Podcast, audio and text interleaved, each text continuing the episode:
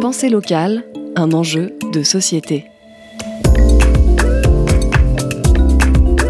Une émission des radios associatives des Pays de la Loire.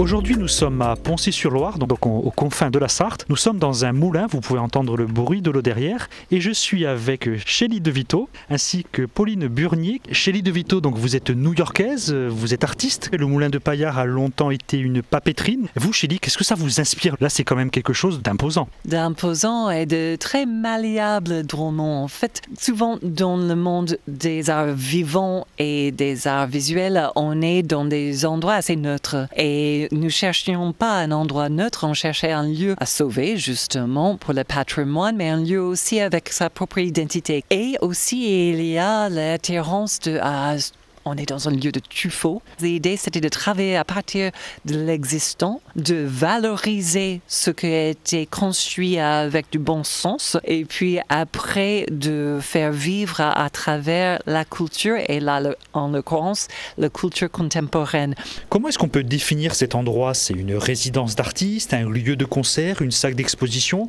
C'est vraiment un moulin multicarte? Tout à fait. On se mêle un peu dans tout et c'est important de faire parce que c'est un lieu qui appartient à une collectivité, la communauté de communes Loire-Lucé-Bercé. Et bien que ce soit un domaine privé, à travers nos actions, on est vraiment pour le public. Donc ça, c'était depuis le début, depuis la création de notre association en 2009, on savait qu'on voulait avoir les portes ouvertes pour le public. C'est pour ça qu'il n'y a pas d'entrée payante. On accueille des enfants, des adultes de tout âge, de toute origine les artistes en résidence viennent de, de monde entier, rencontrent le public. Il y a vraiment un échange d'idées, un échange de langues. Et la conversation peut commencer tout simplement avec la beauté du lieu. Et ce lieu, on va peut-être le visiter maintenant?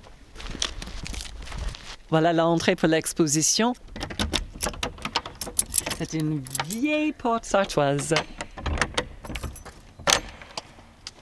Donc là, Pauline, nous sommes dans l'ancienne papeterie, une papeterie vieille de, 300 ans. Là, on est entré dans la première salle de l'exposition, une exposition qui s'appelle donc Doppelganger et qui a été montée en partenariat avec la Fondation arabe pour l'image. Donc on a neuf salles d'exposition. Chélie de Vito, cet endroit est ancré au cœur du territoire. Justement, c'était quelque chose quand on s'est installé ici en 2010. On imaginait faire un peu de travail de médiation et en c'est devenu vraiment une vocation. La pédagogie est très importante, surtout le travail d'éducation artistique et culturelle, le partage, comme on a évoqué tout à l'heure. Donc, grâce au programme comme le contrat local d'éducation artistique avec le ministère de la Culture et le ministère de l'Éducation, on a la possibilité d'engager des artistes qui viennent toute l'année scolaire avec les tout petits, avec les collégiens, avec des lycéens et puis aussi effectivement avec des EHPAD, avec tout âge. Chez Guy Vito, vous êtes bénévole de l'association des Moulins de Payard, mais est-ce qu'il y a des retombées économiques pour, euh, pour le coin? Ah, Merci de l'avoir dit parce que c'est quelque chose où beaucoup de gens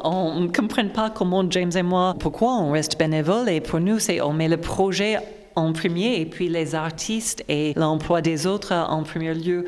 Ah, là, on va faire un échange avec une trentaine d'étudiants de beaux-arts de Berlin et de Marseille. On loue des chambres pour ces étudiants. Ce projet européen peut aider localement. Après, évidemment, il y a une retombée économique avec tout ce qui mange les artistes. Il y a juste le fait d'avoir 50 artistes en résidence chaque année ici. Notre idée était toujours justement de faire venir l'argent d'ailleurs, de travailler avec l'Europe, de travailler avec des privés. C'était vraiment beaucoup d'années de travail en amont avant d'arriver au beau partenariat que nous avons aujourd'hui avec des partenaires comme les propriétaires, Loi Lucé Bercé, le département de la Sarthe, la région Pays de la Loire, l'État, les associations locales. C'est vraiment un travail de longue haleine, un travail pointu, un travail d'écoute, un travail d'échange. Et voilà, donc nous avons fait le tour du moulin de Paillard. Nous avons appris tellement de choses sur cet endroit. Ancré au cœur de la vallée du Loire, nous étions avec Chélie De Vito de l'association des moulins de Paillard, Pauline Burnier, chargée de mission. Merci. Merci beaucoup à vous. Merci beaucoup, Paul Joseph.